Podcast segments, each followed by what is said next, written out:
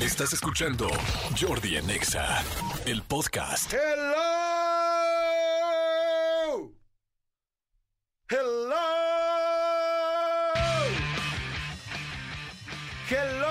19 días para la Navidad.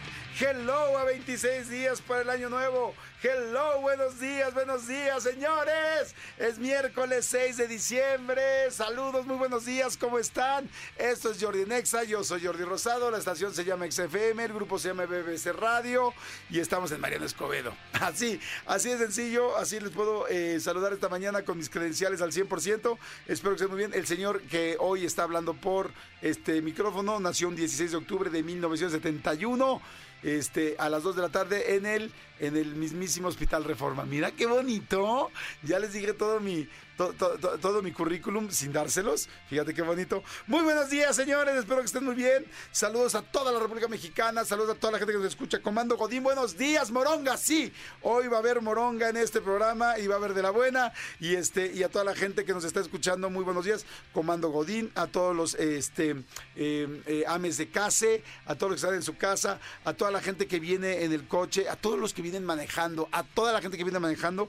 No saben cómo me da gusto que escuchen este programa, que cada vez se hace más y más y más y más este, escuchado por la gente de los coches. Sí tengo que decirles, la verdad que eso me da mucho orgullo y es, es más que decirles, es agradecerles que eh, somos el programa número uno de este horario de coches en todo México. O sea, en toda la República Mexicana. No hay ningún programa que se escuche más en los coches que este y eso es gracias a ustedes, gracias a su apoyo, gracias a que... eh, ¿Saben qué pasa? Que hay muchos taxis de plataforma, mucha gente que, que viene en taxis de sitio, en taxis normales, que pone el programa y entonces lo escucha otra persona, le gusta, pregunta y luego lo va poniendo en sus coches particulares.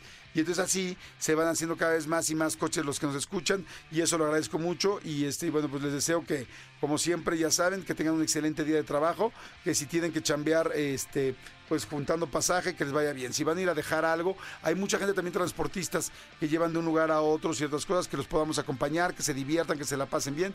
Hay gente que viene manejando nada más de un lugar a otro a una cita, espero que los acompañemos. Este, todavía yo sé que hay muchos comerciales, yo lo sé, se los he dicho, siempre diciembre, eh, noviembre diciembre es una locura de comerciales, pero bueno, ya en enero vamos a tener mucho tiempo para jugar, platicar y todo, porque pues en esta época pues hay mucha gente que está evidentemente anunciando sus marcas, pues porque pues que el intercambio, que tal, por cierto, este, a mí ya ayer me dieron una cosa horrenda de intercambio.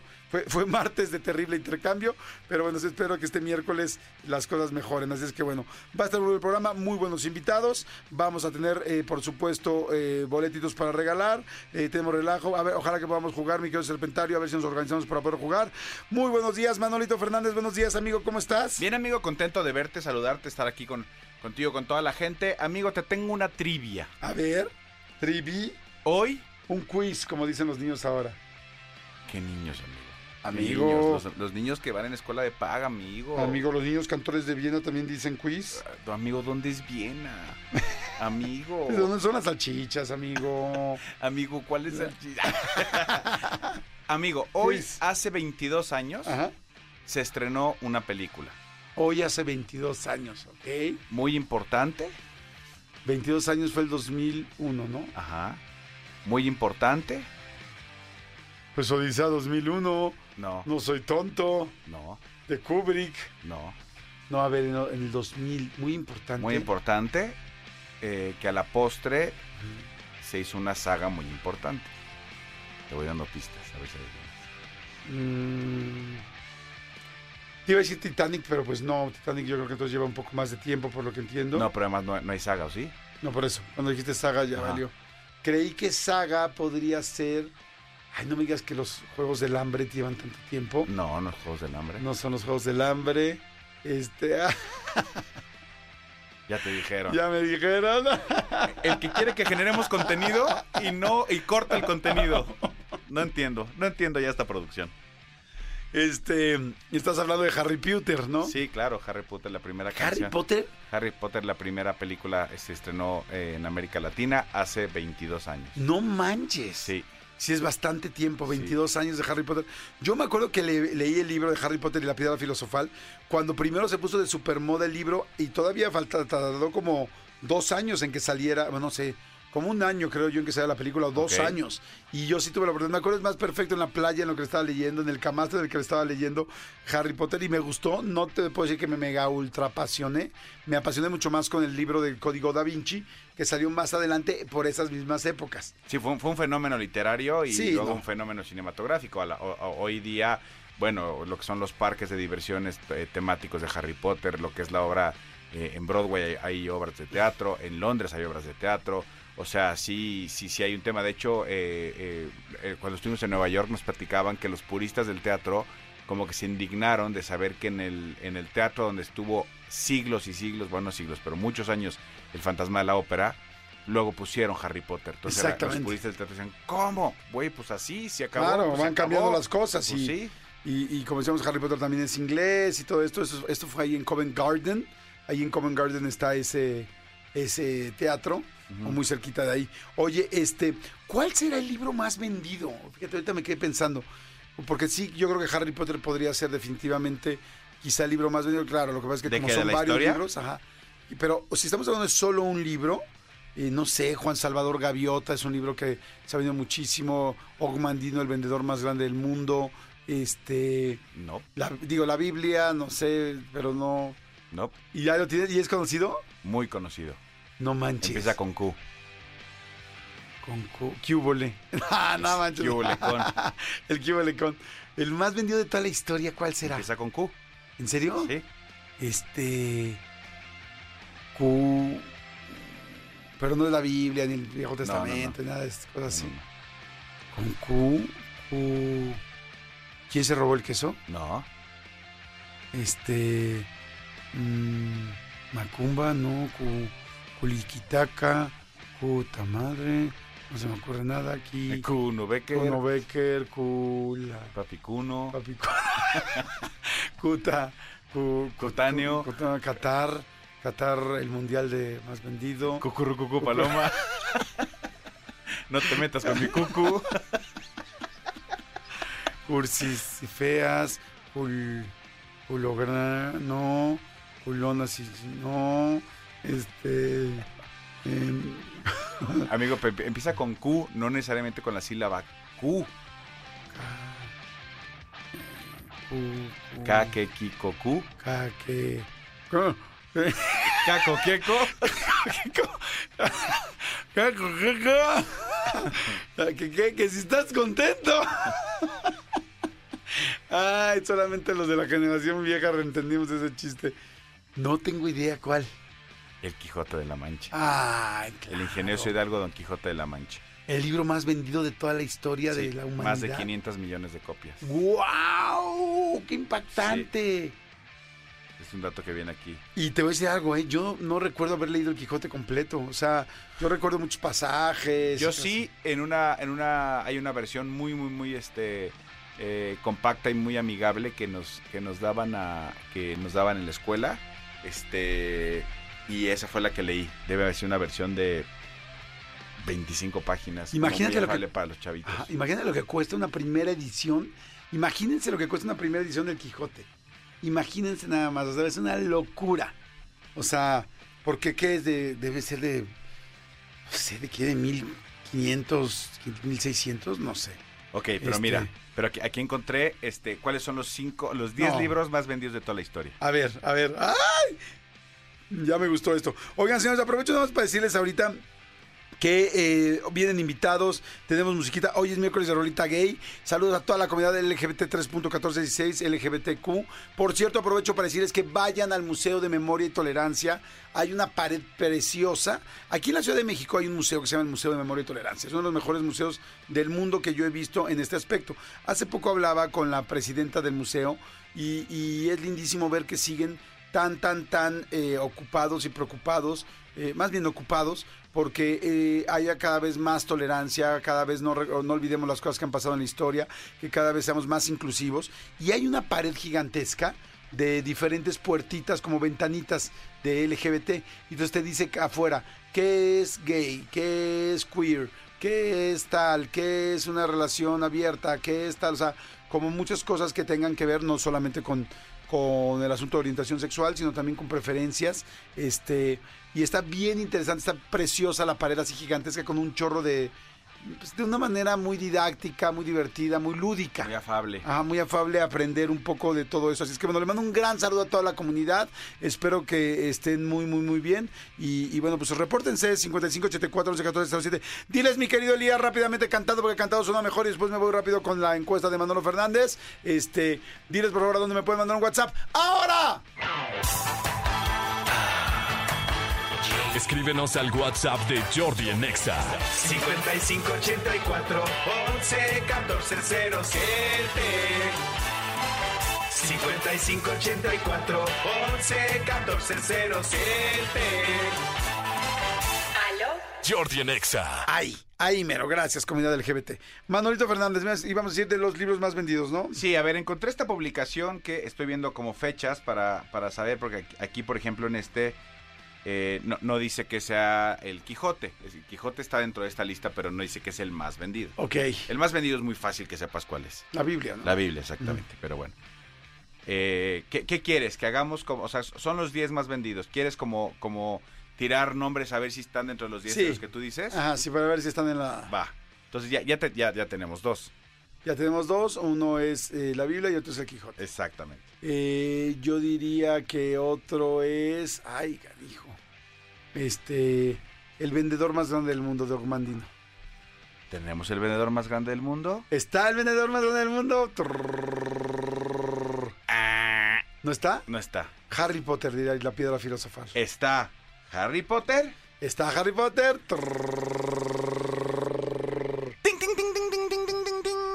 ¿Sí está? En el número 5. Ok. En el número 5. Ok. Diría que otro libro. ¿Te puedo dar una pista? Acabamos de hablar hace nada de él. Y en Nueva York había una exposición en el hotel donde estábamos en los Emmys. ¿Una exposición?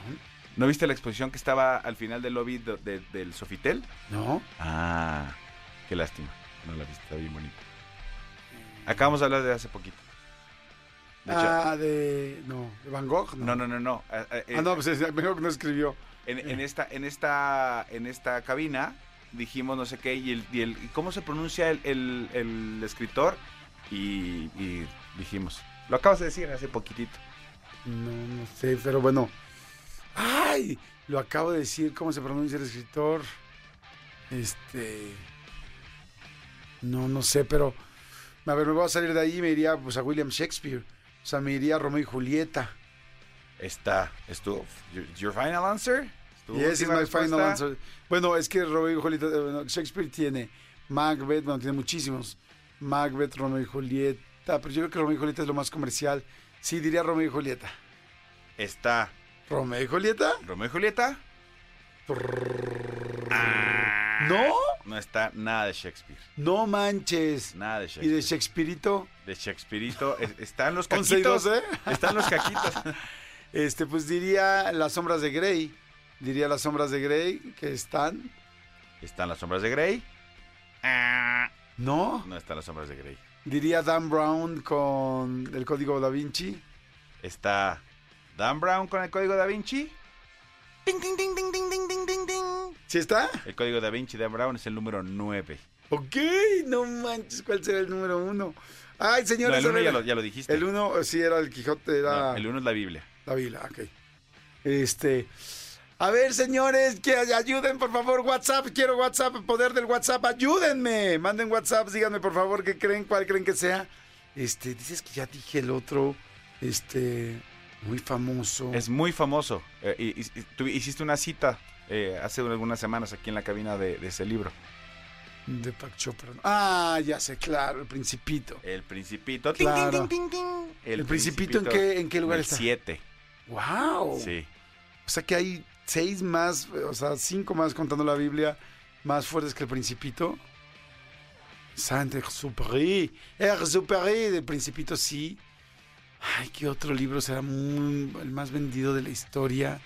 Ya, Eh. ya, es- ya o sea, ya están más difíciles. Bueno, no, uno no. Me Pero- tendrá que ir a superclásicos, o sea... Es que sí, el Principito es mega clásico. Este...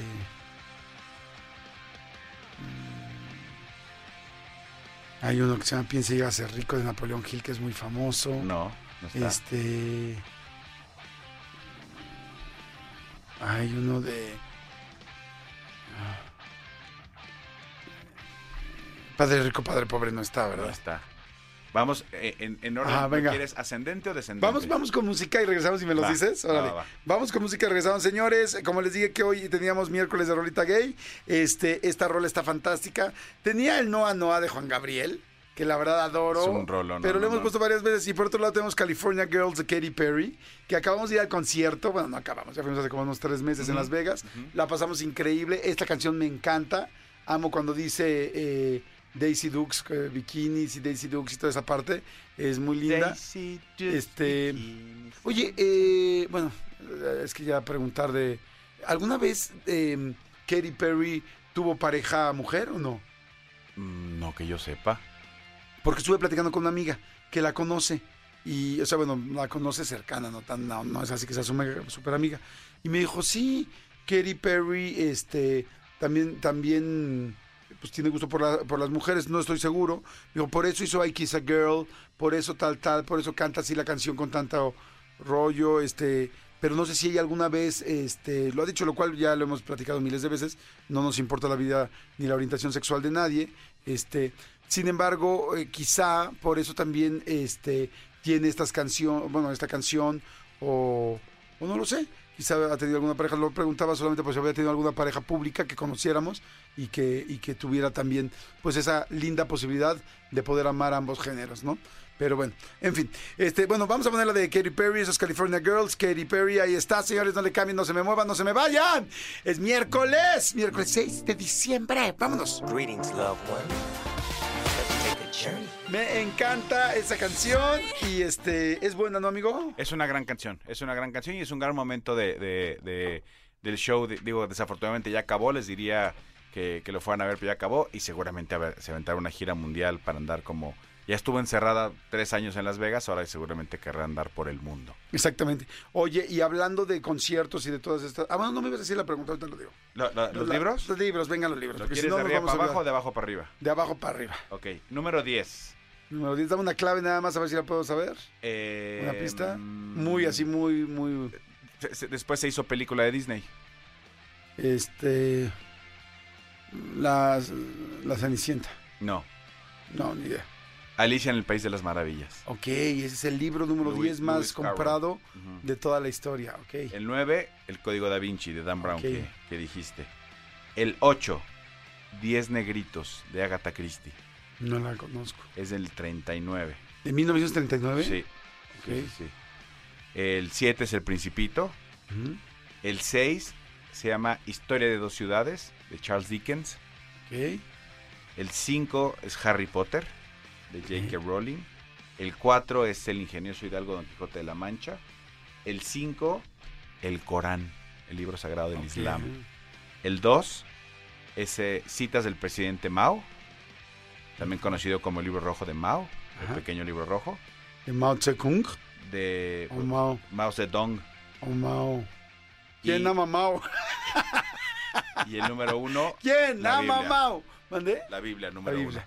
Sí. estaban difíciles. Oye, pues la tiene muy bien al de Sí. a Dan Brown y a, y a J.K. Rowling. Sí, sí, sí, sí, sí, muy bastante, bien, bastante bien. porque no estaba fácil. Esto lo saqué de, de, de marca.com, es un, es, una, es un sitio y este, esto está publicado eh, marzo de este año.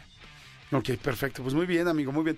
Oigan, señores, bueno, pues seguimos aquí en el programa. Tenemos invitados, tenemos muchas cosas. No le cambien, no se me muevan. Manden WhatsApp 5584-111407. Mi querido Julio Arrejo. Gracias, Julio, por lo que dices. Felicítenme, hoy es mi cumpleaños. Felicidades, mi querido Julio. Estas son las mañanitas que cantaba el Rey David. Chinita, chinita de mis amores. Amigo, ¿tienes algo más que decir? Dice Katy Perry, la estadounidense que muchas veces ha relatado que proviene de una familia muy estricta y profundamente religiosa, aludió a su bisexualidad al recordar su single debut I Kiss a Girl. Dice, yo digo mis verdades y pinto mis fantasías dentro de esas dos pequeñas canciones pop, I Kiss a Girl and I Like It, ind- indicó. Para ser sincera, hice mucho más que eso, que besar a una chica, pero ¿cómo, pero ¿cómo se reconcilia eso con una chica que cantaba en coros gospel y, había sido eh, criada por grupos juveniles parroquiales? Eh, inquirió antes de indicar que pese a todo, por entonces ya sabía que la sexualidad no era blanco y negro como el vestido que ese día llevaba. ¡Ah, qué padre! Fíjate, pero ¿sabes qué está lindísimo? Que a mí sí me lo dijo una amiga que la conoce. Ok. Y me dijo, claro, sí. Este, no, no me dijo Kerry es bi, pero me dijo, sí, Kerry también ha, ha tenido onda con niñas. Y dije, mira, no sabía. Pues ahí está. Mira, y qué interesante.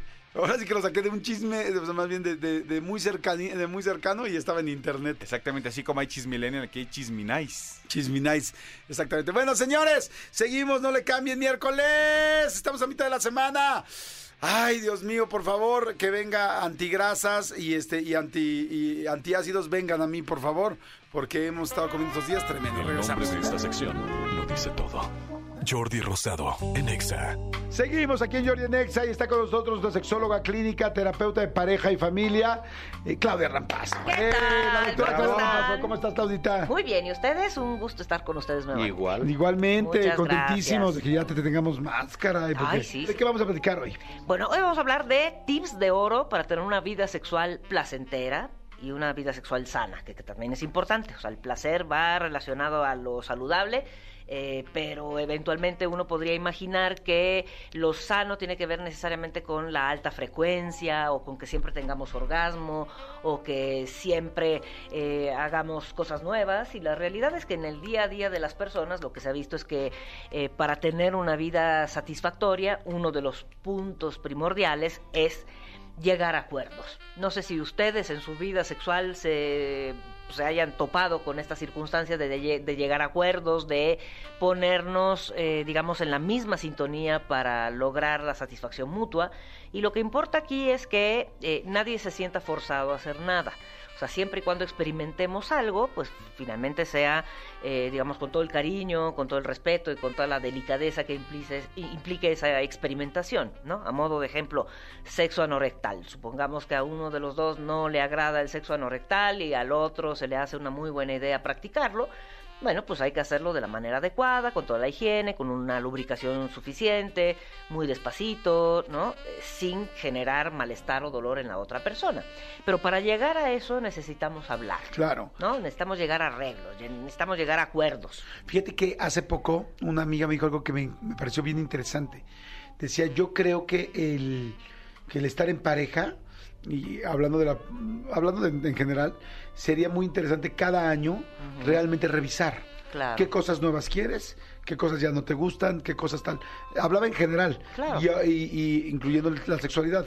Y dije, claro, imagínate qué sano poder decir, oye, a ver, en este año que viste, que se te antoja, que te aburrió ya, que ya no te gusta y que la pareja te pudiera decir sin que pensemos, ¿qué aprendiste? ¿Con quién estuviste? Porque hay mucha gente que piensa Claro. eso cuando una- alguien quiere Claro. hacer algo nuevo, ¿no? Claro, claro. Y, este, y que cada año pudieras hacer como un, re- no un recuento de los años, sino Un corte de caja. Sí, un corte de caja, un, ¿cuál es el saldo? ¿Cómo fue este año? ¿Qué quieres seguir? ¿Qué te sigue gustando? ¿Qué no? Claro, claro, ¿O qué te claro. gustaría experimentar? Estaría bien interesante. Sí, sí, sí. Bueno, yo creo que como parejas, en lo sexual y en todos los ámbitos, Sí. vale la pena hacer cortes de caja. Es decir, ¿dónde estamos? ¿En qué nos equivocamos? ¿Qué podríamos mejorar? ¿Qué nos gustaría para el futuro? ¿Qué cosas quiero eliminar de plano de la dinámica? ¿Qué cosas quiero implementar? ¿No? O sea, como que con la vida en general lo hacemos, ¿no? Con el trabajo lo hacemos, con, eh, qué sé yo, a veces inconscientemente, ¿no? A veces con el año nuevo como pretexto. ¿no? Decir, bueno, a ver, los nuevos planes o mis propósitos que de año ahora nuevo quiero probar esos, esto. quiero probar esto. Ah. Entonces, bueno, pues en la sexualidad o en el, en el erotismo particularmente, eso es lo que hay que hacer. Llegar a acuerdos eh, y, bueno, ser respetuosos en estas tomas de decisiones, no obligar a nadie. O sea, acuérdense, el mutuo acuerdo es básico. Muchas veces ocurre que, eh, como pasó con un paciente hace unos días, que dijo, pues es que ella tiene que tener sexo conmigo por obligación. ¿Por qué? Porque yo por obligación mantengo la casa, yo por obligación me hago cargo de todas estas cosas y ella por obligación tiene que responder sexualmente aunque no quiera. Wow, qué fuerte. Qué fuerte, ¿no? Entonces, eh, la verdad es que suena a, a imposición y el sexo Sí. por imposición no se disfruta nada, que esa es pues, finalmente un poco la historia de esa pareja. Entonces hay que llegar a acuerdos. O sea, una cosa es que tengamos responsabilidades en la relación y otra cosa es que nos sintamos obligados a cumplir con ciertas funciones fisiológicas como si se tratara de enciendo un switch, ¿no? Y eh, voy a funcionar. Entonces, bueno, antes de llegar a un encuentro sexual, pues se necesita negociar Claro. cómo nos gusta el caminito, ¿no? Sabemos que las mujeres tardamos más en excitarnos, eh, necesitamos un poco más de juego previo que los varones. Los varones pueden estar mm, listos con la pura mirada, con ver a su pareja desnuda, ya tienen erección y ya están listos, y las mujeres apenas nos vamos encarrerando. Entonces, llegar a acuerdos. Oye, ahorita lo que dijiste, pues evidentemente suena súper abrupto, ¿no? Y más como lo dijo esta persona. Pero creo que es una pregunta válida. Eh, ¿La sexualidad es obligatoria en una pareja? Según algunas Para ambos lados, ¿eh? sí. Para, para ambos lados, o sea, no, no solo de un hombre hacia una mujer, sino hay muchas mujeres que dicen, es que este cuate, ¿no? No, desde el sea, punto de vista científico, claro que no. desde el punto de vista religioso, para algunas religiones Y es hasta, obligatorio. y hasta legal. Hasta legal, fíjate que ahí sí no sé. Sé que hay, te puede, o sea, una causal de divorcio puede ser incompatibilidad sexual. Lo que sí sé es que ya no hay causales de divorcio. Ok. Ya, ya las eliminaron. Ok. Es decir, ah, bueno, no tenía buena erección, ya no es razón para divorciar. Ok, ya, ya no se utilizan las causales de Sí, ya divorcio. nada más dices, me quiero divorciar. Y Por mientras la razón uno que se sea. quiere divorciar, te divorcia. Exactamente, sí, ya, ya no. Eh, anteriormente sí, ¿no? Es decir, bueno, es impotente, cosa que suena terrible. O ella no quiere tener sexo, ¿no? Es o él no tiene- frígida. es Es frígida. frígida, sí, qué cosa tan terrible, ¿no? Ya, ya no son causales de divorcio. Para algunas religiones sí, es una obligación, hasta donde tengo entendido. Como la judía, por ejemplo. Eh, efectivamente, eh, no sé si otras, la verdad es que, pero bueno, pues el sexo en realidad, ¿cómo, cómo, obligas a alguien a divertirse? Es una cosa terrible, es un poco como la lectura, ¿no? O sea, si a alguien no le divierte leer, por Claro. ejemplo, bueno, esa es mi opinión, pues ¿cómo lo obligas a que se divierta? O Claro. sea, no, no hay manera. Entonces, pues el sexo eh, idealmente es una conexión no verbal con otra persona que nos puede eh, digamos, eh, aportar muchísimas cosas buenas a la vida, nos puede aportar mucho desahogo emocional y físico, una conexión impresionante con la otra persona. Entonces no podemos obligar a nadie a que disfrute algo que no está dispuesto a disfrutar. Si no está dispuesto a disfrutar, pues lo que hay que hacer más bien es investigar un poco qué es lo que está generando ese alejamiento hacia lo erótico. A lo mejor tiene un temperamento erótico muy tibio. ¿No? Porque bien sabemos, en el mundo hay personas, eh, diciéndolo de manera coloquial, muy cachondas, muy receptivas desde el punto de vista erótico, y hay personas pues bastante frías y alejadas de lo erótico. ¿Por qué? Porque así es su personalidad. Entonces, no podemos solicitarle a una persona que cambie, ¿no? Tan radicalmente o tan estructuralmente su personalidad o su temperamento erótico. No hay forma Claro. de cambiarlo. Entonces, Sí, sí, es su forma de ser. pues sí, a lo mejor por Podrá eso... echarle ¿no? un poco de ganas, pero no va... le podrá echar ganas, pero no se va a volver, pues es como una persona introvertida, ¿no? Que llega a una fiesta y nadie se entera que llegó, y llega una persona extrovertida a una fiesta, todo el mundo se entera y se remolina alrededor de él o de ella porque cuenta chistes, porque, ¿no? Es muy alegre, y el que llegó y que es muy tímido y se sentó con su naranjada y nadie supo que estuvo en la reunión, pues así es, y la, la realidad es que más allá de que encontremos una causa específica, hay veces en donde se debe a tu temperamento. Y el temperamento erótico es así. Entonces hay personas más calientes y hay personas más frías y hay personas medianamente calientes y hay personas medianamente frías. Y eso es una realidad. Entonces no queda de otra más que conversarlo. ¿no? Decirlo, o mucho de lo que pasa, por ejemplo, en mujeres que sí eran muy activas sexualmente, pero Ajá. llegan a la etapa del climaterio, ¿no? Y se van apagando poco a poquito y es una realidad, pues, o sea, lo vivimos así, lo vivo yo, por ejemplo. Entonces, al disminuir los estrógenos, al disminuir la testosterona, pues la verdad es que el sexo ya te va pareciendo como poco interesante. O sea, hasta los estímulos que recibes tardan más tiempo en surtirte efecto. Ok. ¿no? Entonces, Está muy interesante eso. Sí, pues es una realidad biológica, ¿no? Que dices, bueno, a ver, eh, ¿qué sucede con las mujeres en el climaterio? Pues sí, sí sucede. ¿Y al hombre le pasa lo mismo? Sí, conforme disminuye la testosterona. Sin embargo, el cambio de niveles de testosterona en el hombre no es tan radical como el cambio de niveles de estrógeno en las mujeres. Entonces, de ahí tanta disparidad llegando a cierta edad, en donde un hombre todavía se siente muy ganoso de tener interacción erótica y las mujeres se sienten, pues, frías. Y esta etapa no es como que sea, ok, va a ser el 14 de septiembre a las 20, 30 horas, ¿verdad? No, no es así ni es tan predecible. Pero Claro. bueno, a una mujer, a las mujeres nos pueden checar cómo andan los estrógenos, la hormona folículo estimulante, te, te das cuenta que ya estás cercana al climaterio, o bueno, cercana a la menopausia, o ya vas a dejar de menstruar, pues. Oye, y entonces, eh, digo, todo el mundo cuando vemos, bueno, no sé si todo el mundo, pero bueno, la mayoría de las personas, de repente, cuando vemos a, dos personas de la tercera edad, a dos viejitos, tal, te imaginas que ya no tienen sexo. Claro, Te ¿no? imaginas. Pero es un prejuicio. Ajá, ¿No es real? No, claro que no. Bueno, eh, bueno, yo he tenido en consulta algunos que dices, ay, qué enamorados se ven. Bueno, es que llevan seis meses de conocerse. o sea, sí están viejitos, pero la novedad es la novedad. O sea, no es lo mismo. no es lo mismo llegar a la tercera edad con único- la misma persona. Claro. Lo único joven que tienen es su relación. Exactamente, ¿no? Que dices, ay, mira, se toman de la mano y se besan en la boca, qué barbaridad. Digo, evidentemente al pasar los años de la relación, pues va bajando, ¿no? Este estímulo, eh, por así decirlo, este, este, esta efervescencia del O sea, el apetito como- sexual. Pues sí, se va modificando, claro, conforme avanza la edad, conforme vamos envejeciendo, conforme aumenta la cotidianidad, conforme vamos acumulando historias buenas y malas, sobre todo las malas, ¿no? A lo largo de la relación, entre otras cosas, nos vamos alejando sexualmente. Y está documentado que conforme avanzan los años de convivencia, disminuye la frecuencia sexual. Pero si se acaban de conocer y están en pleno enamoramiento, pues en pleno enamoramiento, las sustancias que tenemos en el cerebro Claro, qué interesante. nos empujan a tener sexo, aunque estemos en el climaterio, en la andropausia o donde estemos. Ah, ¿no? sí. Entonces es una realidad. Has tenido varios este, Sí, claro, pacientes. claro, claro, que se acaban de conocer en Tinder, por ejemplo, Ajá. ¿no? Y llevan Grandes. seis meses de relación y 76, se- 78 años de edad y llegan porque se mueren de ganas, pero él tiene disfunción eréctil o se mueren de ganas y ella está muy seca y atrófica en su vagina, entonces llegan a buscar ayuda porque deseos sí tienen. ¿No? Y he visto otras parejas que llevan 35, 40 años juntos, en donde el deseo ha disminuido, y sobre todo en ella, y entonces él pues se siente así como poco atendido, poco, eh, digamos, buscado sexualmente hablando, y entonces, bueno, ese es el motivo de la consulta, pero son distintos si se acaban de conocer, así llevan 30 años, ¿no? Ay, está bien interesante. Yo creo que hay que seguir haciendo, hay que hacer una segunda parte de esto. Está muy, muy interesante. Es interesante. Siempre se pone fantástico platicar contigo, Claudia. ¿Quién debe ir a un sexólogo? Eh, mira, toda persona que se atore con su respuesta sexual, es decir, personas que tengan problemas con el deseo sexual, ya sea que sea mucho, que sea poco, eh, que sea inadecuado, que sienta que su deseo es excesivo con respecto a su pareja, o que sienta que uno tiene mucho deseo y el otro no. Puede ser una razón. Personas que tengan problemas con su excitación, llámese en los varones disfunción eréctil o trastornos de la excitación sexual femenina en las mujeres, ¿no? Que no se lubriquen bien, que tengan sequedad, que les duela la penetración, que sientan que sus, genitales no se hinchan ante un estímulo erótico, que a veces es común también en el climaterio. O sea, podemos excitarnos acá arriba en la mente, pero nuestros genitales no responden, sigue seca, ¿no? Entonces, bueno, esa puede ser una razón. Problemas con el orgasmo, que en el hombre podría ser eyaculación precoz o eyaculación retardada, o sea, aquellos hombres que no alcanzan el orgasmo. En el caso de las mujeres, muy pocas se quejan de que tengan el orgasmo muy rápido, más bien se quejan de que no lo alcanzan, ¿no? Y eso ocurre más o menos en el 20% de la población.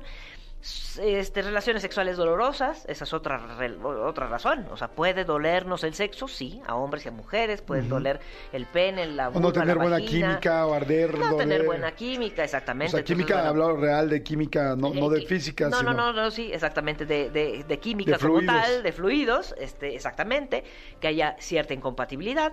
Y por otro lado, bueno, personas que tengan dudas con respecto a qué significa tener una vida sexual placentera, que no la disfruten, porque fíjense, hay personas que sí tienen deseos, sí se excitan, sí alcanzan el orgasmo, pero el resultado después de un encuentro sexual es la insatisfacción.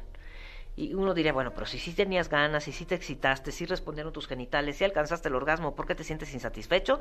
Pues no me siento bien.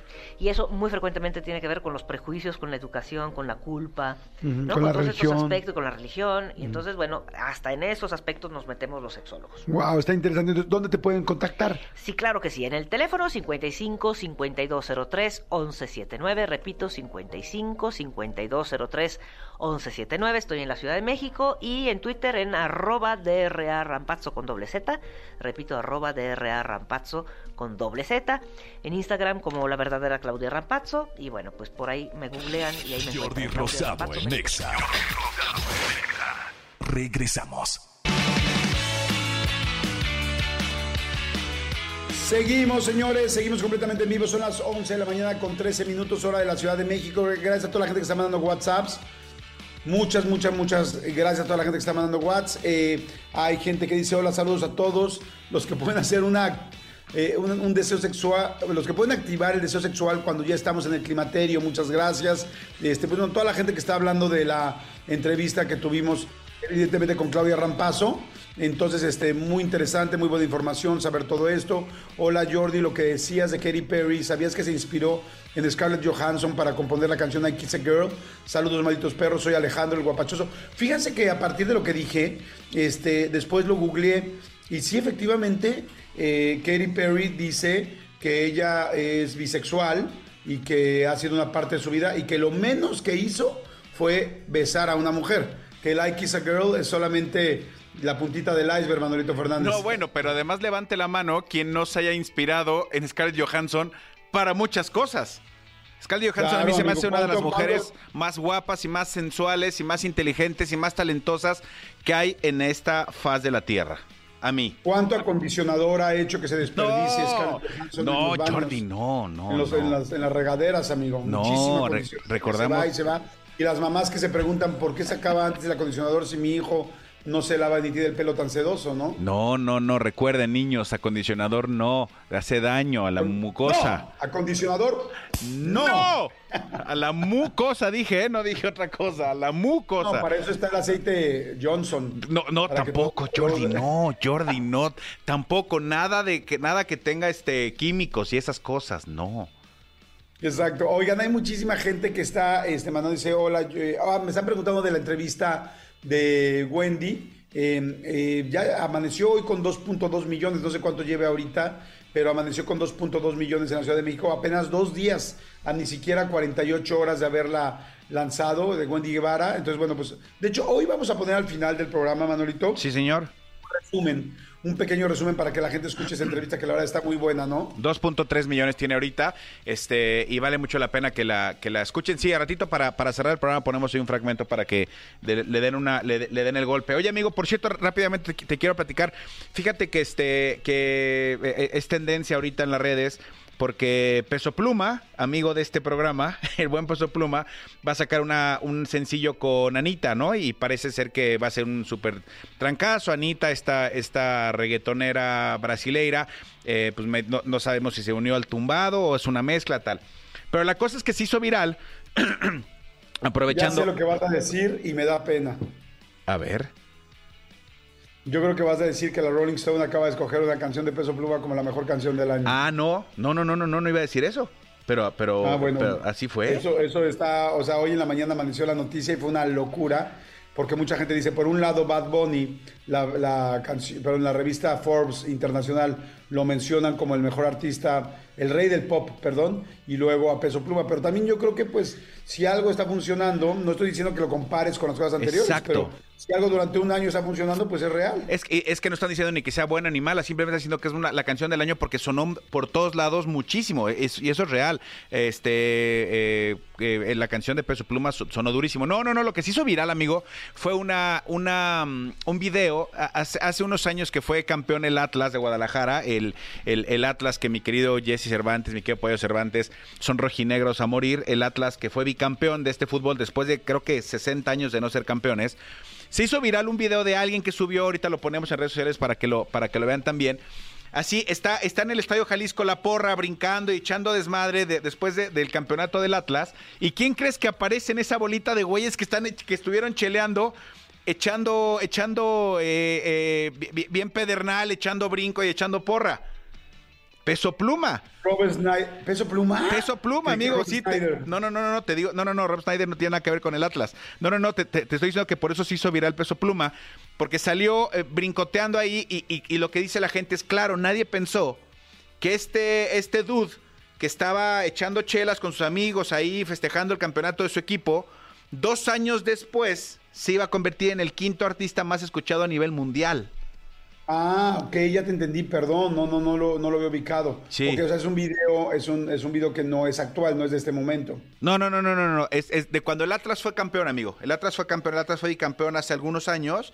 Y este, entonces aparece en el Estadio Jalisco, brincoteando y festejando ahí peso pluma. El, video está, pues, está muy bueno. Pues es como si, literal, cuando fuimos a ver a la selección tú y yo, que estábamos echando unas chelas ahí en, la, en la tribuna, brincoteando. Igual, aparece peso pluma brincoteando, idéntico. Y entonces hizo- se hizo viral porque eh, la- las palabras dicen, jamás pensó este, este chavo. O no jamás, porque obviamente todo mundo tiene, tenemos sueños.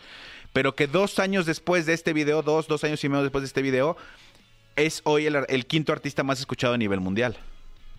Wow, pues mira que sí que interesante, ¿no? Y qué pasa ver esa como cápsula del tiempo y de repente ver cosas que uno no se imagina que te van a pasar posteriormente y a tal nivel. No sé si te conté, bueno, a ti te conté, amigo, pero si les conté a la gente que en el vuelo a Buenos Aires me encontré precisamente a Peso Pluma. Veníamos ahí muy cerquita y este eh, tuvimos la oportunidad de platicar, pero eh, qué bruto, qué alto es, ¿eh?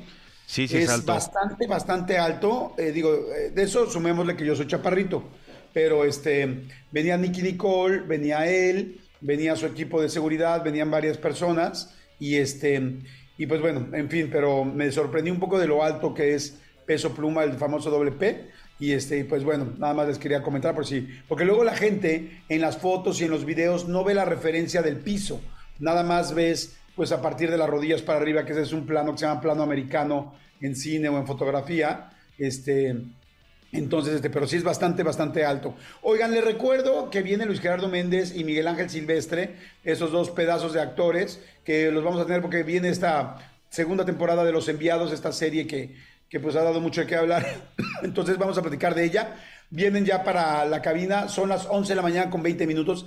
Gracias a toda la gente que está mandando mensajitos. Manden mensajes, digan dónde están para mandarlos a saludar. Ya este, pues ya arrancando diciembre a todo, hay que empezar a mandar felicitaciones navideñas, amigos. Así es que díganos dónde están, mándenos un WhatsApp al 5584 11 14 07. Este, por ahí dicen moronga sí, acondicionador no. Este, hola perrito, dicen, dicen desde la oficina. Hay mucha gente del Comando Godín que está mandando saludos y buena vibra. Este, Comando Godín, les mandamos saludos. Y bueno, en fin, hay mucha gente que está haciendo este mensajitos, tanto WhatsApps como espero que también nos estén escribiendo en arroba Jordi en Exa, En Ex. en el ex Twitter, ahora solo ex. Así es que bueno, eh, vamos rápido, rápido, rápido, 11 de la mañana con 20 minutos. Y mira, dice Nata- Natalie, dice descansando en casita. Ay, qué rico los que ya están descansando, ¿no? Nosotros todavía estamos chambeando y Aquí lo que nos falta. Y lo que le falta. Seguimos completamente en vivo, señores. Oigan, bueno, son las 11 de la mañana con 32 música minutos. y- Gracias a toda la gente que está mandando WhatsApps.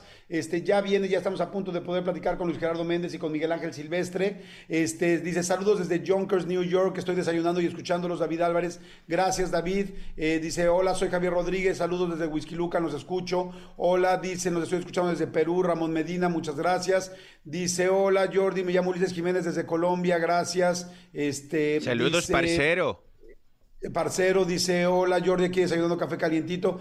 Estamos en la Ciudad de México, Ciudad de México, Monterrey, Ciudad de México, este Puebla. Bueno, en fin, hay muchísima gente. Hola Jordi, soy Mireya. Saludos desde Mérida, como todos los días escuchándolos y trabajando. Soy Comando Godín, gracias. Buenos días. Bueno, mucha gente, Manolito, por todos lados. Exactamente, estamos completamente en vivo aquí en la cabina y por supuesto, como bien lo dijo Yori, tenemos dos invitados, pedazo de invitados, pedazo de actores, pero además gente que queremos mucho en esta producción.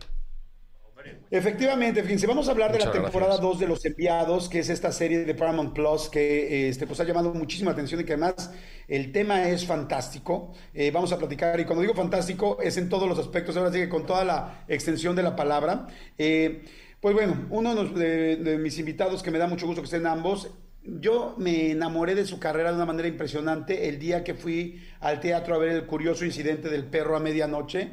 Me quedé muy impactado del talento, de- del talento que tenía. Y, claro, sí me imaginaba lo que iba a venir después, ¿no? Después, pues vinieron una cantidad de cosas, este, Bayonetta, Me- Medios Hermanos, ya mucho más, mucho después, Narcos, Misterio a Bordo, con Jennifer Aniston, quiero pensar, sí, eh, Nosotros los Nobles, eh, Club de Cuervos, Velasco Aranza. ha sido una locura de éxito tras éxito tras éxito, y eso solamente se sostiene con, con el talento. Eh, me da muchísimo gusto que esté aquí Luis Gerardo Méndez. Luis Gerardo, ¿cómo estás, amigo? Muchas gracias, Jordi. Qué bonita presentación y qué bonita cabina. Qué lástima que no te puedo abrazar.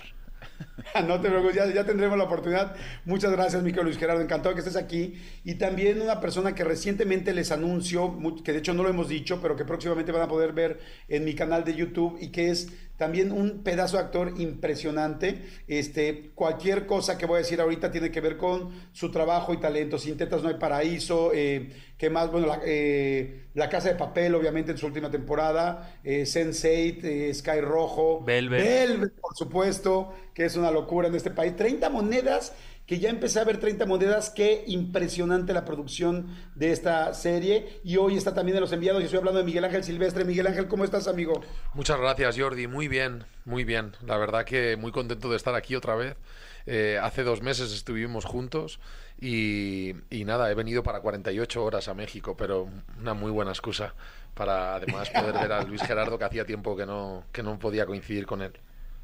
Oigan, este, a mí me voló la tapa de los sesos en el momento de saber que ambos estaban en los enviados y que ambos eran estos padres que tienen que descubrir ciertas situaciones que están pasando. Yo no había tenido oportunidad de ver la, primera temporada, pero la voy a empezar a ver ahora a partir de poder conocer un poco más de la serie, pero sí sé que le ha ido muy bien a los enviados a la primera temporada.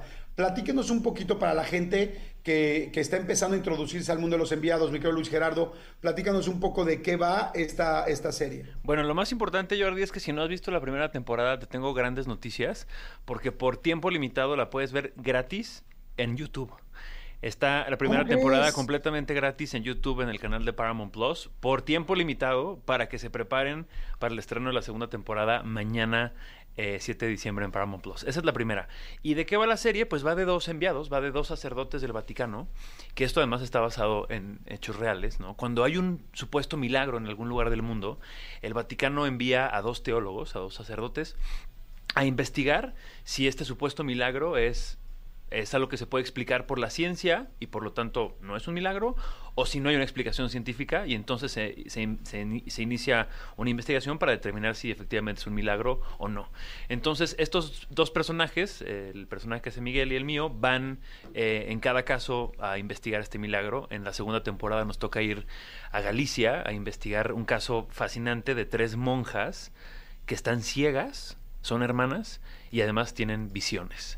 Y cuando van a investigar este caso, pues empiezan a topar con un montón de, de cosas más que no estaban incluidas en el contrato y todo se empieza a complicar mucho más. Y bueno, esta serie está creada y dirigida por el ganador del Oscar, Juan José Campanella, que hizo El secreto de sus ojos. Eh, Miguel, ayúdame por favor con los nombres de las otras películas. Eh, el Eh, hijo de la El novia. hijo de la novia. eh, el mismo amor, la misma lluvia. Exacto, es un- Luna de Avellaneda. Uno de los mejores directores que tenemos en este continente y, y creo que esta segunda temporada es, es m- mejor que la primera. Eh, Estamos muy, muy contentos y ojalá la puedan disfrutar pronto. Eh, eso precisamente quería mencionar, ¿no? Juan José Campanella, que, bueno, yo ahorita que estoy en Buenos Aires, aquí es rey, Juan José Campanella al ser argentino y tener estas películas tan llamadas, don- donde todo lo que ha tocado realmente lo ha hecho fantástico y me llama mucho la atención que, que ahí se alinea muy bien con la carrera de ustedes dos, Luis Gerardo y Miguel Ángel, que, que ambos han escogido proyectos realmente muy bien, muy bien hechos, mi querido Miguel Ángel, y este, este es uno de ellos, ¿no? Porque lo veo, simplemente traer la factura de Juan José Campanella, ustedes, la producción y, el tema, eh, es algo de, de mucha calidad. Sí, la verdad que, a ver, es un sueño para un actor que de repente te llame a alguien con, con tanto prestigio, por supuesto, eh, por, por los premios que tiene, pero si dejamos los premios a un lado, creo que lo que más te toca el corazón es que al final te está llamando a alguien del cual tú eres muy fan de sus películas, ¿no? En mi caso, por supuesto, El secreto de sus ojos eh, es una de las películas que más he disfrutado cuando la vi, pero, por ejemplo, El hijo de la novia es una película que me acompaña desde mi infancia. Mi abuela murió de Alzheimer y era la película preferida de mi padre. Por cierto, también estuvo nominada a los Oscar y es algo bastante atípico porque es una película de amor. Y cuando te llama un director así, al margen del eslogan, ¿no? que es que te está llamando un director con un Oscar, te está llamando un director que ha marcado tu vida con sus películas. Entonces es, es, un, es una suerte, forma parte del sueño de, y el privilegio de poder dedicarme a esta profesión. Correcto, correcto. está- completamente de, de acuerdo. Además, hay algo que me parece muy interesante, además del talento y del guion y de todo eso que, que, que, pues compende todo de lo que estamos hablando. Eh, me imagino, eh, Luis Gerardo, que ¿qué género es? ¿Es suspenso? Con, es- eh, ¿Sí? Es, es, es- sí, pues es un, es un thriller, es un policial, es muy Agatha Christie, es, eh, Sí. ¿sabes? Como eh, eso, mi- misterio. La primera temporada creo que está más inclinada como a lo sobrenatural, al terror, ¿no? Y esta segunda temporada se va un poco más hacia el, al- a, a que el monstruo es el ser humano, pues, ¿no? Es una temporada que habla de la fe, de la fe versus el fanatismo, ¿no? Que creo que es un tema muy relevante hoy en día, nomás basta aprender las noticias, ¿no? Eh, entonces, eh, nada, creo que, creo que la gente la, la va a disfrutar. Por otro lado, fíjate, hay algo que a mí me llama mucho la atención de, de la serie, y es que ponen un milagro, ¿no? Eh, como, como premisa para contar una historia, pero lo importante es lo que sucede al, al- alrededor del milagro, ¿no? Los asesinatos que hay. Son asesinatos que tienen que investigar estos dos curas, el, personaje de Luis Gerardo y mío. Son asesinatos que están para proteger algo sagrado, que quieren proteger y que nadie corrompa, o son asesinatos que están en base a que nadie descubra la farsa y toda la economía que está generando esa farsa. Se ha aparecido la Virgen en tal pueblo. Pues en la realidad el Vaticano manda a unos teólogos a investigar si pueden santificar ese hecho o si lo pueden explicar a través de la ciencia o si pueden desmentirlo como, oye, esto es una farsa, se lo han inventado. Porque hay una gran economía detrás de los milagros. Hay milagros que suceden y hay otros que se pueden explicar tan sencillamente como que alguien se los ha inventado o por ejemplo imagínate en una nieve en, en Ucrania que se tinta de rojo y dicen que es la sangre de la Virgen y luego descubren que en realidad son unas plantas que Un alga. importaron, una alga que importaron Sí. de California Sí. y que cuando la toca la nieve Se eh, vuelve roja. roja, ¿no? Entonces de repente esa como ese ese acto milagroso de la sangre en una montaña donde tal pues bueno, se explica a través de la ciencia y se dice, no, mire, usted no tiene un milagro, usted lo que tiene es un acto eh, químico sucediendo en sus tierras. Mm. Pues es muy interesante, pero sobre todo la corrupción que hay alrededor, ya sea milagro o ya sea farsa. Hay, hay- hay una parte en el tráiler donde les preguntan a los dos padres, ¿no? A Luis Gerardo y a Miguel Ángel Silvestre, les preguntan, este, quiero que vayan a ver si esto, a descubrir el secreto o a descubrir la mentira.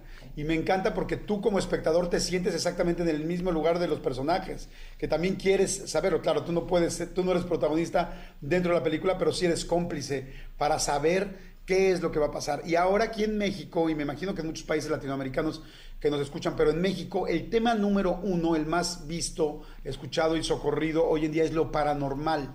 La gente en México está vuelta loca con todo el tema paranormal. Entonces yo creo que esto va a ser parte muy interesante de la...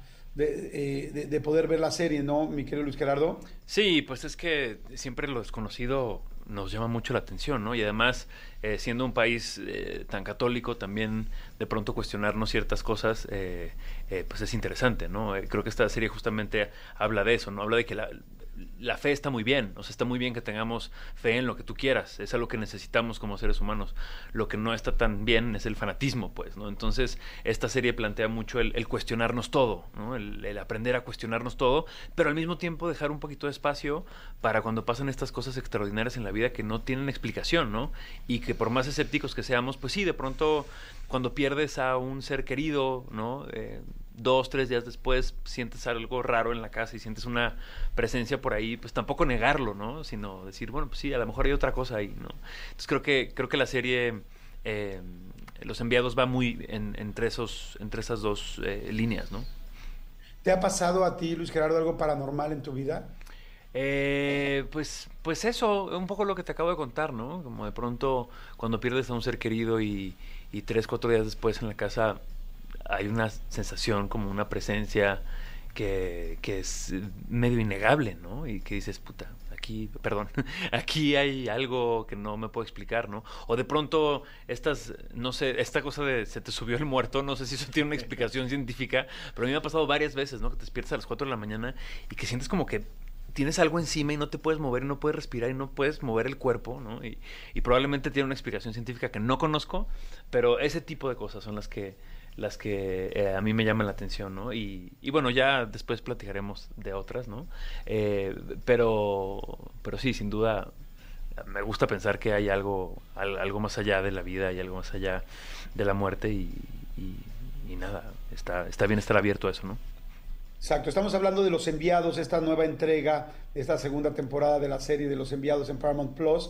Y, y a ti, Miguel Ángel Silvestre, te ha tocado, y digo con todo nombre y apellido, pero la gente que se está uniendo y nos está escuchando en diferentes lugares y está uniéndose al programa de radio, ¿te ha pasado algo paranormal?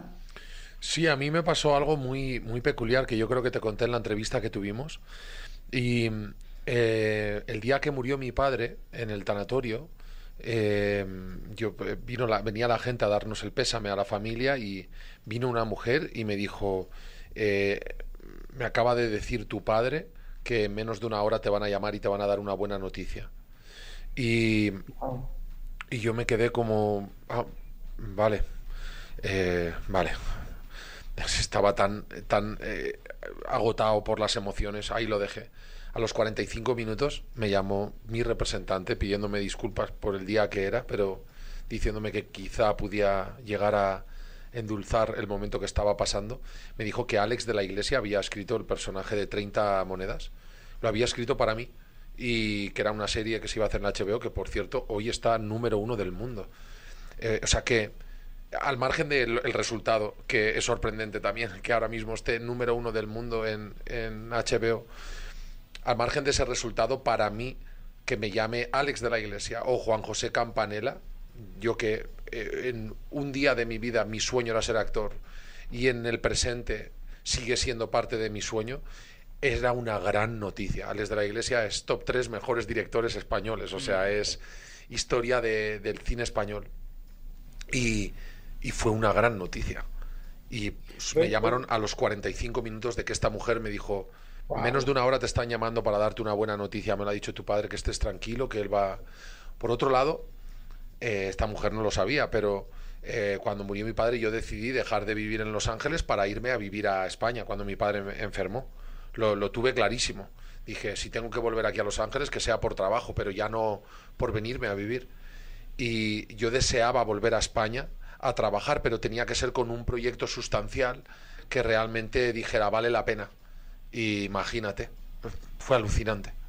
Otro Wow, momento, sí, otro, me- otro momento paranormal que tuvo Miguel Ángel fue cuando vino a México y le di a probar el mole poblano. Tal cual. me dio hasta fiebre. Otro le pasó rezando. cuente- otro día que te cuente de ese evento paranormal. Creo que se lo conté. Creo que se lo conté en la entrevista también. Le hablé de cuando tu madre me lo dio y cuando yo me empeñé, me empeñé en repetir el plato y Tres tu madre me veces. dijo, watch out, cuidado Miguel Ángel, que esto es poderoso y yo esto lo que está es muy bueno. Otro plato y nada, hasta fiebre. Hasta fiebre y totalmente fuera de juego tres días. He vuelto, eh, vuelvo a tomarlo, ¿eh? O sea, cuando vengo aquí, no te pienses que he aprendido de la lección. Pero ya uno, no tres. No, uno, uno. Ya, claro, ya, me- ya menos. Ahora Fíjense que en esa entrevista que van a poder ver próximamente Miguel Ángel Silvestre en, en mi canal de YouTube, también platica que en algún momento una psíquica eh, le dijo que tomara el papel de Velvet en lugar de otro que parecía mucho más serio y que a él le gustaba mucho más. Varios momentos así he vivido yo, eh. Era un poco un, algo más novelesco y que le dijo que en Velvet iba a hacerse famoso internacionalmente. Tío, y a eso partir fue- de ahí, bueno, ustedes eso- ya saben la historia y toda la gente me habló para pedirme los datos de la medium. Le digo, Sí. no, pues es de Miguel Ángel. Pues mira, en mi, mío. en mi Instagram es, eh, ella se llama Escuela Sagrado Corazón, su nombre es Yuan y es con Y, U, A, N, pero yo- se pronuncia Yuen. Y Ok. Miguel Ángel, todo esto es muy sospechoso. Me estás haciendo pensar que eres, que eres socio de ella. te voy a decir algo, Luis Gerardo. Esta mujer me ha hecho tomar las mejores decisiones de mi vida. Y hay veces que no le hago caso porque yo es como, como un burro que cuando un burro emprende un carril hay que dejarlo ir. Ese soy un poco yo. Siento que la tercera temporada de Los Enviados deben ser los enviados yendo a investigar tu sociedad con esta psíquica. ¿Te imaginas? O sea, suena a una mega farsa. Tío, ¿tú te puedes creer que yo tenía... eh, creo que hay veces que para los actores es muy difícil encontrar el guion bueno, Sí. porque lo haces un poco, eliges lo- los trabajos en base a lo que estás viviendo. Entonces hay veces que estás delante de un gran guion, o bueno, voy a hablar por mí porque tú eh, tienes como más experiencia y creo que tienes como una visión muy periférica de lo que es la industria, pero yo, yo hay veces como que no he sabido reconocer el buen guion porque mi momento no era ese. Claro. Entonces yo, cuando hice Velvet, eh, antes, cuando tenía que elegirlo, no era mi momento de hacer una película romántica, no tenía ningún tipo de interés. Pero mi representante me decía, esto es muy bueno. Yo le decía, no, no, este guion es mejor. Y ella, no, ese guion es lo que a ti te apetece hacer. Era un guion con muy, muy bien producido, eh, muy buenos guiones. Y fui a hablar con Yuen. Y Yuen me dijo, Velvet, éxito mundial. Y yo, a ver, mundial. Es para un canal español, ¿sabes? Vosotros en vuestros canales tenéis millones de, de personas, pero Velvet iba a verlo, por ejemplo, para que te hagas una idea, una media de 3, 4 millones de personas cada episodio. Ese era un gran éxito para Velvet. Pero ella me dijo, no, no, no, éxito mundial. Y yo, a ver, Yuen, se va a pasar en un canal español, no puede ser mundial. No estaba Netflix en aquel entonces, no. Bueno, pues me dijo el otro gran fracaso en las críticas. Pues tío, al final decido hacer Velvet. Me costó mucho tomar la decisión. Y de repente, Velvet, antes de que llegara a Netflix, la compró el canal nacional chino. Mm. Se pasó aquí por eh, vuestros canales en Sí, México. sí, sí, sí. Y me dio la gran oportunidad de llegar a México y sentirme como en casa, porque la gente me quería mucho a mi personaje. Es, es mucho mejor persona que yo, ese personaje también te lo tengo que decir. Pero, y, y de repente, eh, en México, Venezuela, Colombia, mm, Estados Unidos. eh, en Estados Unidos yo paseaba por, eh, muchas veces, iba por la, la playa, por las mansiones estas de, para verlas desde fuera, las de... mm, eh, ¿Bel Air? Las de Bel Air- no, las de la playa. Ah, las de Santa Mónica. Santa Sí, Mónica sí, y todo eso. Y, la, y me invitaban a las casas y me decían, you're Alberto. Y yo, hostia, éxito internacional. Bueno, todo Tenía esto, razón. todo esto para decir que los números están en su pantalla para que llamen a la vida. Ya, ya. Llame ya. Oye, Llame Luis ya. Gerardo, ¿a ti te ha pasado tener que decidir entre dos personajes, en uno que quizás no le confiabas tanto y terminó siendo un gran éxito, ya sea en serie, en película o en teatro?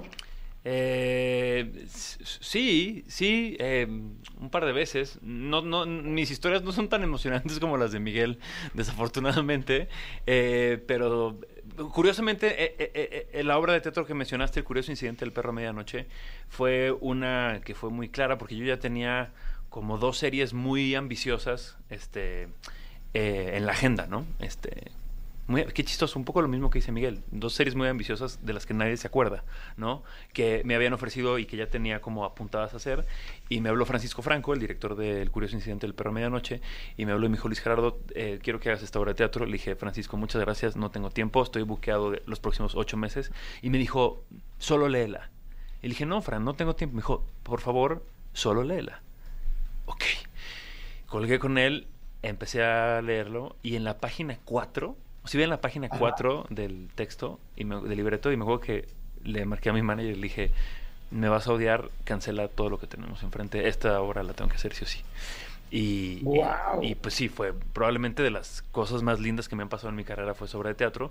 Y estas dos Oye, series... hoy no me puedo levantar también fue una locura, ¿no? Hoy no puedo Algo- levantar, hoy no puedo levantar, sí fue, en fue, esa, fíjate que esa fue también medio paranormal, porque yo venía saliendo de la escuela de actuación y cuando uno sale de la escuela de actuación, pues traes un chip en la cabeza de solo hacer a David Mamet y Chekhov y Shakespeare, ¿no? Y que como hacer un musical con la música de Mecano, eso es como prostituirte como actor, Pero ¿sabes? qué O sea, gran personaje colate, tío. Claro, claro, pero yo no sabía eso. Yo solo sabía que era un musical con música de Mecano. Y yo decía, ni muerto voy a hacer un musical con música de Mecano. Yo voy a ¿Cómo hacer. crees? Claro, claro, porque uno sale de la escuela de actuación siendo súper intenso y radical, ¿no? Y solamente quieres hacer eh, cosas en el, en, en el Centro Nacional de las Artes, ¿no? Este, y, y después, con los años, vas entendiendo que hay que hacer de todo y que está bien hacer de todo para decir qué es lo que te gusta y qué es lo que no te gusta, pero porque tú lo estás experimentando, no porque tu maestro de actuación que no ha trabajado en 20 años te lo dijo en la clase, ¿me explico?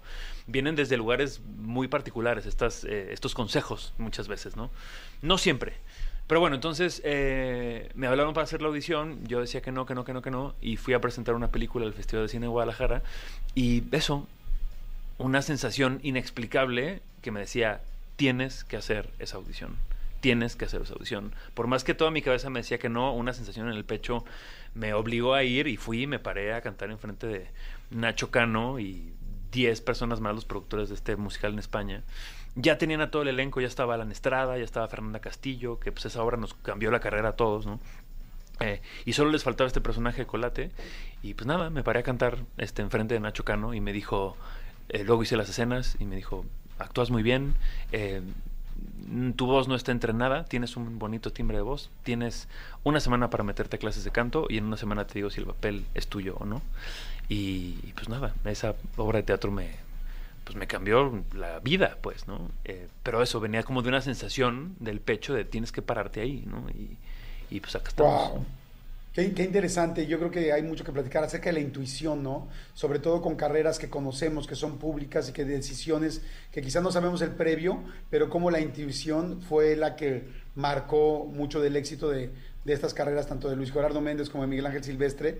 Este, pues bueno, hoy platicamos un poquito así muy rápido, porque pues, evidentemente tiene una agenda muy complicada, este, eh, pero no dejen de ver los enviados. Los enviados es esta, pues sí, esta segunda entrega de esta serie, Los enviados, que está en Paramount Plus y me encantó lo que mencionó Luis Gerardo, que se puede ver la temporada 1 ahorita completamente gratis en YouTube, en Paramount Plus, para que puedan ver que eso es lo que voy a empezar a hacer yo, a ver primero la primera temporada, para poder engancharme inmediatamente con esta segunda temporada, que tengo entendido que se estrena entonces mañana, ¿no, chicos? Mañana, mañana 7 de diciembre. Y también, o sea, eh, ayuda a ver la primera temporada, pero si empiezas a ver la temporada 2, eh, también funciona, ¿eh? Porque son como dos casos distintos. Te pierdes un poco del, del enamoramiento de estos dos personajes, ¿no? De la relación, pero, pero también vive por sí sola. ¿no?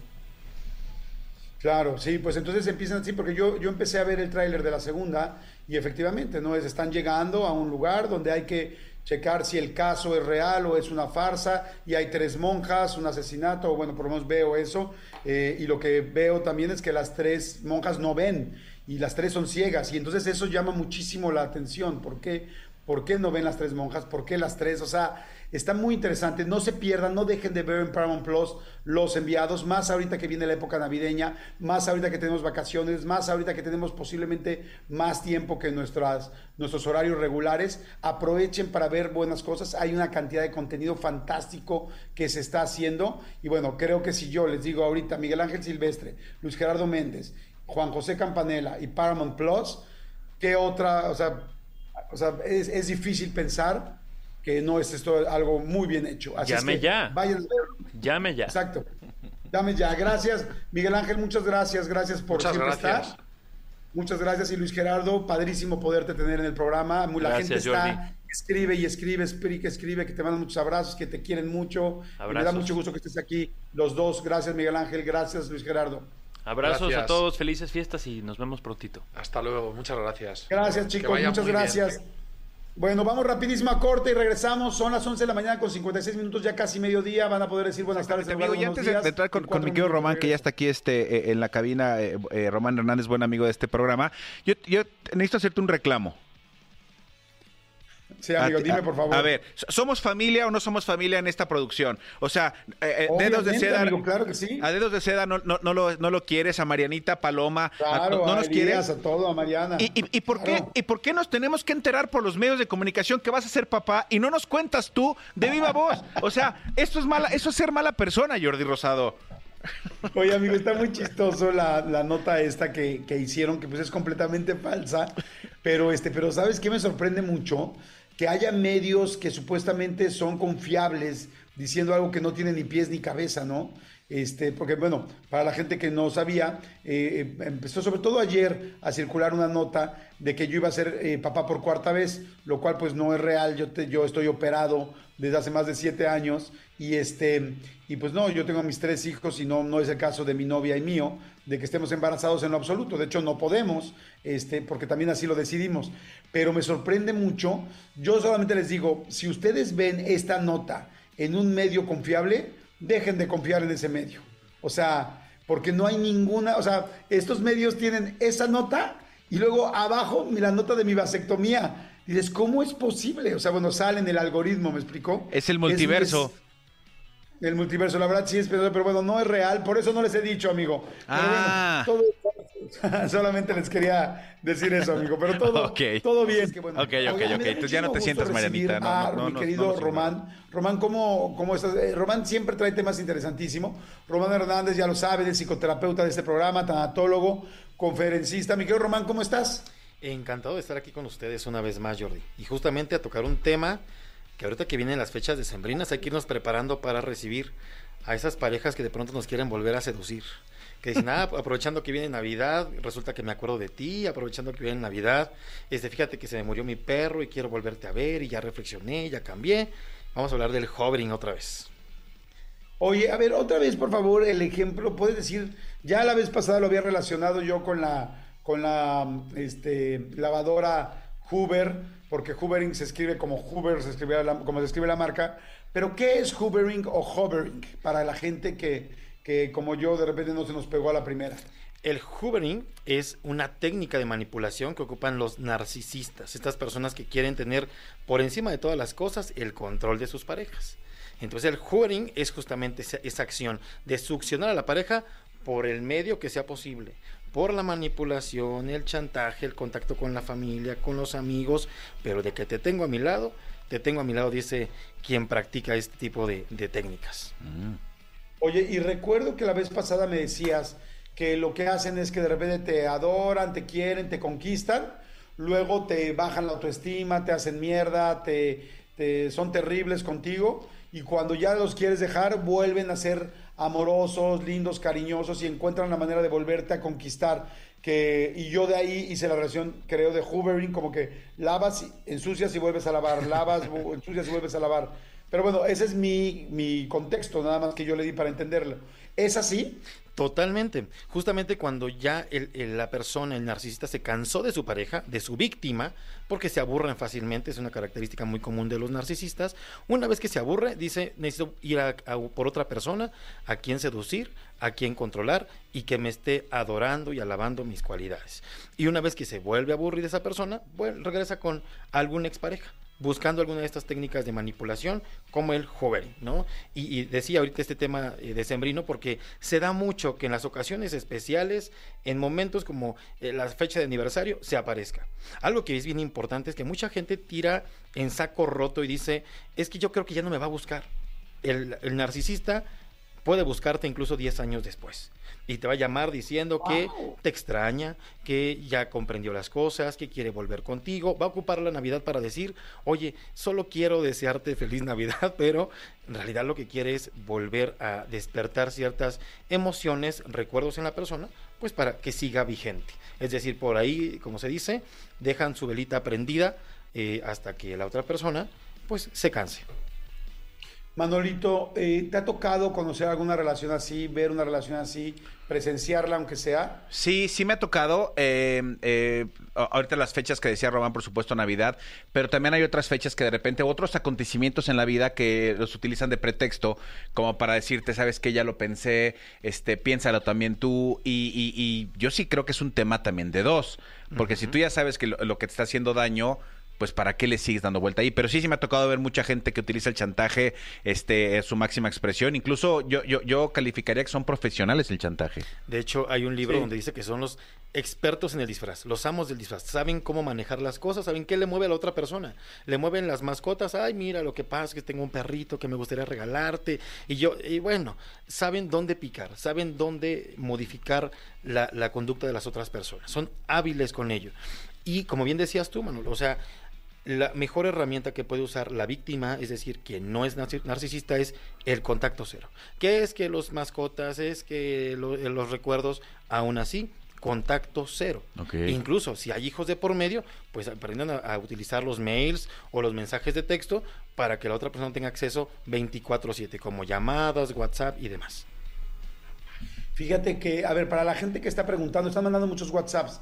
Este, ya todas estas preguntas de cómo identificar a una persona que te quiera hacer hoovering, cómo, este, cuáles son los focos rojos, todas estas cosas ya están en nuestro podcast en la primera parte, porque hicimos una primera parte de este tema. Váyanse al podcast de Jordi Nexa en cualquier plataforma de audio y le ponen hoovering primera parte o Román Hernández primera parte, para no perder tiempo ahorita en esas explicaciones.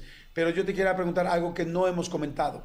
¿Qué es lo que hace que tú te enganches con una persona que te sigue? mm, Este, porque hay gente que dice, ¿cómo? Ni yo mismo ya lo puedo creer que sigo con esta persona después de todo lo que me ha lastimado, de todas las promesas no cumplidas y de que otra vez vuelve a empezar el ciclo, otra vez vuelve a prometer y vuelve a no cumplir. ¿Por qué me quedo aquí? ¿Por, por qué, por qué nos pasa esto? Es una pregunta súper, súper interesante, Jordi, porque mucha gente piensa que Quien tiene baja autoestima es presa fácil de hovering, pero no. Hay hombres y mujeres que les encanta ser los rescatadores de sus parejas. Les encanta ser los rescatadores. Son, son esas personas que dicen, ay, es que yo lo quiero ayudar, es que yo lo quiero proteger, ay, es que pobrecita, ay, es que pobrecito, es que me necesita. Esas personas que son las salvadoras son el perfil perfecto para alguien narcisista. Ese es el caldo de cultivo. Yo me pongo en un papel de, ay, este, no puedo, soy indefenso, todos me atacan. Ah, va a venir alguien a rescatarme. Digo, perfecto, me- eh, personaje perfecto para manipular. Así es que si yo no quiero ser presa fácil de un narcisista, lo que tengo que aprender a, a hacer es a dar las dosis necesarias de atención, de amor, de compañía. De pronto mucha gente dice, es que yo amo mucho y es que yo me entrego a la relación. Está bien, pero no hay que dar ni mucho ni poco, hay que dar lo necesario. ¿Y qué es lo necesario? Lo que la otra persona me pide, pero que también no atenta, atenta contra mi dignidad o mi individualidad. Esas Oye, personas- antes de antes de llegar a la tolerancia cero, que ya lo explicaste también, de que es cuando ya no quieras hablar con una persona, inmediatamente bloquearla, no hablar y en serio no hablar, ni andar viendo fotos, ni Instagram, ni nada. Antes de esto, eh, cuando una persona me, nos está escuchando y no se siente fuerte para dejar la relación, ¿qué podría hacer para dar el tomar el primer paso y dejar la relación? ¿Qué, Mira. ¿Necesita una terapia? ¿Qué necesita? Totalmente. A veces pensamos que la fuerza de voluntad es suficiente, pero no. El narcisista sabe dónde tocar a tal grado que nos bloquea. Entonces, sí es necesario empezar a tomar terapia para entender por qué nuestras carencias, nuestros vacíos, nuestra forma de amar atrae a ese tipo de personas. Si yo creo que con fuerza de voluntad y de pronto ya eh, le escribo menos y que ahora ya me siento muy fuerte, ya me leí un libro muy, muy, muy de empoderamiento, que no dudo que nos apoye, de pronto sí tenemos que buscar ayuda terapéutica para encontrar también mis carencias, mis heridas, mis puntos débiles, mis puntos fuertes y con ello poder eh, hacerle frente a una persona narcisista. Buenísimo, pues este, hay que seguir, hay que seguir a Román para que puedan tener más información de esto. Román, ¿dónde te seguimos? Me pueden seguir en todas mis redes sociales como psicólogo Román Hernández o me pueden mandar un WhatsApp si están pasando una situación difícil en estos momentos al 55 16 83 46 91. Oye, este, eh, te iba a preguntar, pero me reí de la chimenea de Manolo que está mencionando aquí en el, en el WhatsApp. es que tenemos Oye, una Román, chimenea. tienes un evento. Claro. Tienes, tienes un evento. Este, platícanos un poquito de este evento. Mira, me gustaría invitarlos justamente a esta conferencia que se llama Oveja Negra, porque no está mal ser diferente. Es el quinto año consecutivo que la llevamos a cabo, todos los diciembre la hemos hecho. Y hablamos muchamente, justamente, perdón, acerca de el placer de ser libre. La importancia de ser libre, pero también los pesos y los precios a pagar, como cuáles el miedo a la soledad, al rechazo, al que dirán, al fracaso. Muchas veces estos miedos nos han frenado la vida. Esta famosa palabrita de qué tal y, y sí, y qué tal piensa mi mamá, y qué tal piensan mis tíos y, y los demás no me aprueban. Esos son los mayores miedos que nos frenan. Entonces, de la conferencia, que es sumamente interactiva, ahí vamos a, a encontrar cuál es el origen de esos miedos y cómo actuar incluso aún y con miedo. Entonces va a ser este no próximo... dejen de ir, es 9, el 9 de diciembre, se, o sea, se, o sea, se ya. Así 9 de diciembre, vayan. Eh, ¿Repites dónde pueden conseguir los boletos? Claro que sí, me pueden mandar un WhatsApp al 55 16 83 46 91 y va a ser aquí en Ciudad de México, en Plaza Galería Las Estrellas, este próximo sábado a las 7 de la noche. Y si ustedes me lo permiten a su auditorio, me gustaría regalarles un 2 por 1 para que la gente se anime, para que vaya con su pareja, con la hermana, con la prima y juntas también sean ovejitas negras, porque no está mal ser diferente. Perfecto, pues ahí está para el sábado, para que vayan Oveja Negra. Gracias, mi querido Román, muchas, muchas gracias. Manolito Fernández, son ya las 12 del día con 29 minutos, casi 12 y media. Muchísima gente que está mandando WhatsApps, mucha gente que está pendiente del programa. Gracias a toda la gente que está, que está escribiéndonos. Eh, dice saludos, eh, hola Jordi Manolo, ¿por qué no están en la cabina, malditos perritos? Manolo sí está en la cabina, yo estoy transmitiendo desde fuera, querido Javier Oseguera, te mando saludos. Este, luego dicen, hay mucha gente que está escribiendo, dice hola Jordi, este, ¿puedes repetir el nombre de la serie? donde sale eh, Miguel Ángel Silvestre y Luis Gerardo Méndez, claro, se llama Los Enviados. Los Enviados. Está en Paramount Plus, exactamente. Dicen, es- están- ¿qué? Pronto- Eh, eh, eh, nada, están poniendo en X rápidamente Fernando González. ¿Tenemos boletos para Yuri, mi querido Serpentario, o no tenemos boletos para Yuri? Para Yuri. para el concierto de Yuri. Es que dice Fernando González, eh, buenos días, malditos perros. Fíjense que yo sí era de los que usaba bastante acondicionador de lo que estábamos platicando hace rato, amigo. Dice, pero ya me, ca- pero ya me casé, entonces dejé de usarlo hace como nueve años y apenas fue mi aniversario y no pude, no pude darle nada a mi esposa. Podrían regalarme unos boletos para Yuri, sería increíble. Fíjate que usó la... Ay, la- mira, estos días hemos estado regalando así. No es que siempre los regalemos así, pero ahorita vamos a regalarlos, mano. Entonces, Porque además, porque además que sí que nos estaba escuchando mi querido Fernando González en, en Ex, eh, ya son tuyos los boletos para Yuri para que lleves a tu a tu mujer de este eh, de aniversario a ver a Yuri. Exactamente, así es que bueno, y pregunta que cuándo va a ser la entrevista de Miguel Ángel Silvestre, ya pronto, tú sabes mejor que yo, amigo, cuándo va a ir esa Eh, entrevista es en un par de semanas, no tengo claridad, pero es en un par de semanas. Perfecto, bueno, estén pendientes en el canal de YouTube, por lo pronto escuchen, bueno, ahorita vamos a platicar también de la de, de la de Wendy Guevara, y vámonos rápido con música, señores, son las, ahora sí ya las 12 del día con 30 minutos, vamos con Vocation, asesino, acaba de, as- eh, asesino este, pues gran eh, freestyler, eh, acaba de anunciar que ya se retira a partir del sábado que tuvo una contienda, creo que fue en Colombia, no estoy seguro en dónde, este, mm, se perdió en cuartos de final y decidió ya retirarse al 100% del Pero, freestyle. pero no, amigo, no, no, no, no como tal. No, no, no, lo que le preguntaron a Asesino, lo- no, no, no, lo que pasa es que fue la batalla de gallos de Colombia, eh, perdió con La de Red Bull, ¿no? Eh, La de Red Bull, exactamente, eh, perdió en cuartos de final, como dices, y lo que le preguntaron es, ¿regresarías? O sea, tú ya eres tricampeón, buscabas tu cuarto campeonato, tal, y él dijo, yo creo que yo ya no regresaría a estas batallas. Si hacen una, como, un circuito como de campeones o tal, ahí posiblemente sí, pero ya estas batallas, o sea, como que, como que di- diciendo, yo ya cumplí mi ciclo en estas, pero, pero él va a seguir haciendo eh, eh, cosas así, o sea, de lo que se retira es como de, de las batallas Red Bull, los campeonatos como hasta el día de hoy. Pero todos los días salen formatos nuevos. Hace poquito hicieron una que, que hicieron una que, tenían tres vidas cada uno, iban matando vidas. Y yo creo que va a seguir, pero, pero a eso se refiere. O sea, no es que se retire el freestyle, sino que Ah, dijo ya de este formato, eh, porque yo escuché la entrevista, dijo, yo creo que ya no. Si hacen como un, una donde ya estemos como los campeones, otro nivel, eh, me, me encantaría, me encantaría asistir. Ah, ok, ok, Sí. qué bueno que me dices, porque yo leí la nota y la leí así. Oigan, señores, bueno, a ver, tenemos que apurarnos, este, ya está terminando el día y rapidísimo, eh, platicamos, hemos platicado mucho de la entrevista que le hice a Wendy Guevara en nuestro canal de YouTube, así es que, bueno, vamos a poner un pedacito de la entrevista de Wendy Guevara, es la más nueva, la más actual, escuchen un pedazo de esta entrevista, por favor, Wendy Guevara en el canal de Jordi Rosado, se hace de un servidor en YouTube. Y yo siempre he dicho que lo lo- mis historias de vida que yo he contado, no las cuento como mucha gente piensa que, que son para causar lástima para algo. Yo los cuento para que sean a favor, para que sepan que después de tantas cosas que te da la vida, de tantos golpes o, o arrastradones que te puede dar la vida, aún hay vida más adelante. Aún hay vida más adelante y puedes seguir siendo feliz sin reprocharle nada a, a Dios o a la vida y decir, ¿por qué me pasó esto? ¿Por qué me pasó esto? Al contrario, tus últimos días o los demás días de vida que te queden, vívelos al máximo. Es de eso se trata la vida, de ser chingones y de decir, yo puedo y soy chingona por mí misma, pero nunca tratando de pisar a alguien para resaltar yo. Amigo, ¿qué opinas de la entrevista? Me encanta, me encanta la entrevista, es una entrevista súper reveladora, es una entrevista que te da perspectiva de muchas cosas, eh, independientemente de la casa de, los famosos y que si te guste o no te guste el fenómeno, lo que haya pasado, eh, ella es una persona que visibilizó eh, a, la comunidad de una manera muy diferente y te das cuenta que al final del día son personas, ahí lo platican muy claramente ustedes. A mí me, me- me- me- divierte mucho las ocurrencias que tiene. Vayan a verla, ahorita que está acabando ya el programa, acabando nosotros, váyanse a YouTube, lo único que tienen que poner en YouTube es Jordi Rosado y ahí les va a aparecer la más reciente, es la de Wendy.